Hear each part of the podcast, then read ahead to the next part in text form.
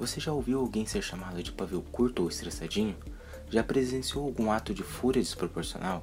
Se sim, saiba que às vezes esse tal estressadinho pode sofrer de transtorno explosivo intermitente. O diagnóstico correto é muito importante para o tratamento, então fique ligado nesse podcast que iremos apresentar os principais pontos para compreender e reconhecer esse transtorno.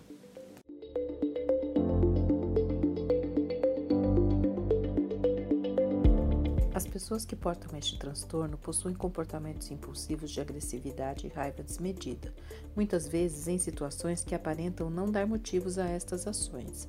São comuns xingamentos, ameaças, gritos, gestos obscenos e agressividade física.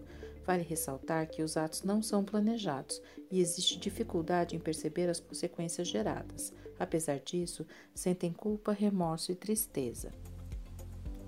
Mas o que causa esse problema? É importante saber que o TEI não tem uma causa única. Existem diversos fatores que contribuem para o desenvolvimento deste transtorno, entre eles fatores biológicos, ou seja, a presença de um problema na transmissão da serotonina.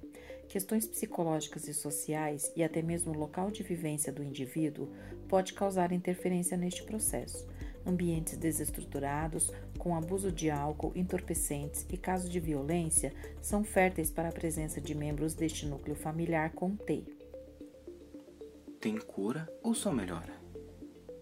Não há um medicamento que cure o transtorno, mas existem tratamentos eficazes que ajudam o portador a adquirir qualidade de vida e normalidade. O acompanhamento por um profissional de psicologia é essencial, a fim de desenvolver práticas contínuas para amenizar os efeitos negativos do TEI.